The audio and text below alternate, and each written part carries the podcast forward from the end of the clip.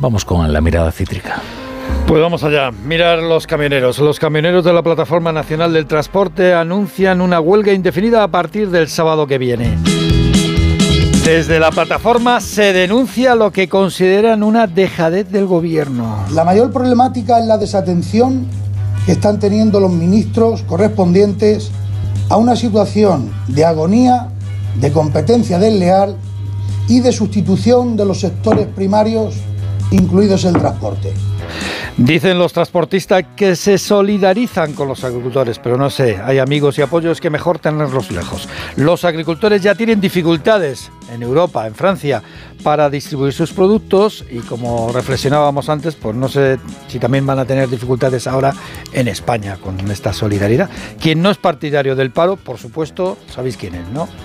El ministro Óscar Puente. Cualquier paro que se convoque en el sector de transportes en este momento está absolutamente injustificado.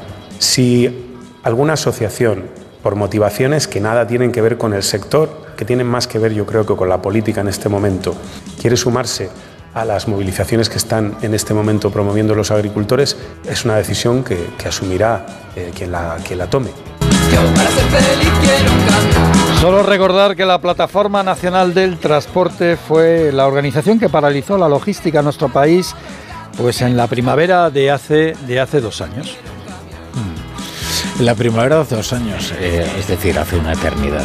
Sí, bueno, después lo intentaron otra vez en noviembre del 2022, pero aquel paro no salió, no, tuvió, no, no tuvieron grandes seguidores. La convocatoria fracasó. Bueno, mientras los transportistas... Eh, antes decías algo que es interesante, ¿no? Eh, si esta huelga de los transportistas en solidaridad con los agricultores no viene a empeorar su situación, porque si ya tienen problemas con la distribución en países como Francia, hombre, si ahora le pones una huelga en el mercado interior en España, bueno, el mercado interior en realidad es la Unión Europea, ¿no? Tampoco nos creamos el discurso de los proteccionistas. Y los... Eh, bien, ¿no, profesor? Y los agricultores siguen con sus tractoradas y anuncian nuevas protestas para los próximos días. Sí, los tractores marchan por carreteras y calles de Castilla y León.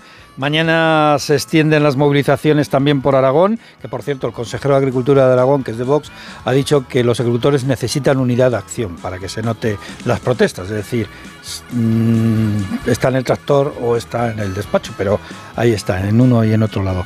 Eh, mañana, como digo, eh, se extienden las movilizaciones por Aragón, Vitoria, Cataluña, Granada, Almería, Jaén. Bueno, y las marchas están convocadas por las diversas organizaciones agrarias como Asaja, UPA, COAG y también asociaciones locales e independientes. El ministro Luis Planas garantiza, dice que está garantizado el abastecimiento alimentario. O sea, ya estamos en ese nivel, en esa, ya hemos pasado pantalla. Hmm. Eh, intenta desviar también la presión hacia Bruselas, vamos, como también los franceses, e insiste en que es la Unión Europea la que debe escuchar al sector agrario. Bueno, y luego respecto de los movimientos eh, de algunas empresas, eh, es especialmente interesante lo de Grifols. Sí, eso ha ocurrido esta misma tarde. La familia Grifols nombra nuevo consejero delegado y abandona, la familia abandona todos los puestos ejecutivos de la farmacéutica tras la tormenta provocada por el informe de Gotham. Eh, bueno, abandona todos los puestos ejecutivos, pero no abandonan el consejo de administración. ¿Eh? Eso también hay que matizarlo.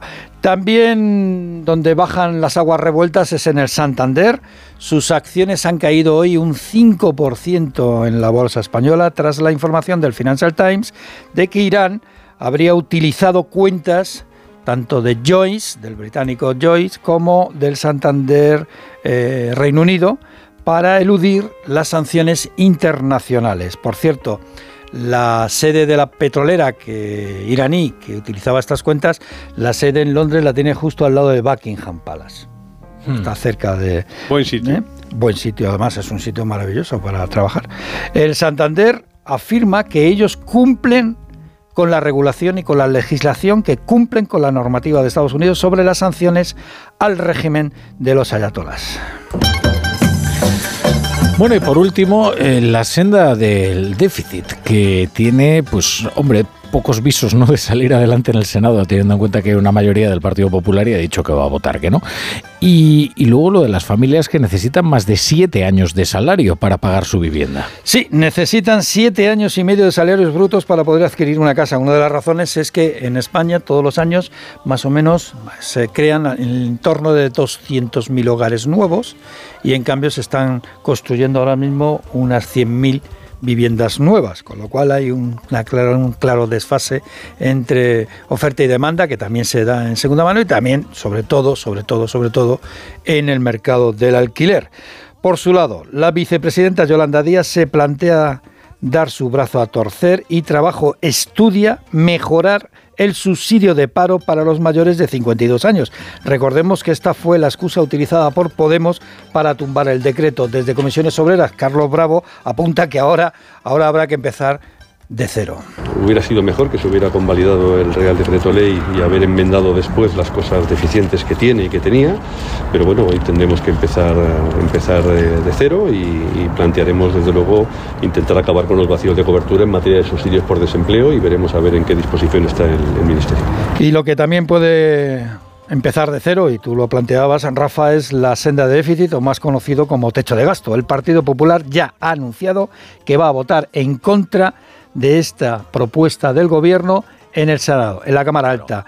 Hay que recordar que la ley de estabilidad dice claramente que la senda de déficit y el tope de deuda se deben aprobar en las dos cámaras legislativas, con lo cual los presupuestos del Estado pues van para largo y el reparto del dinero pues también.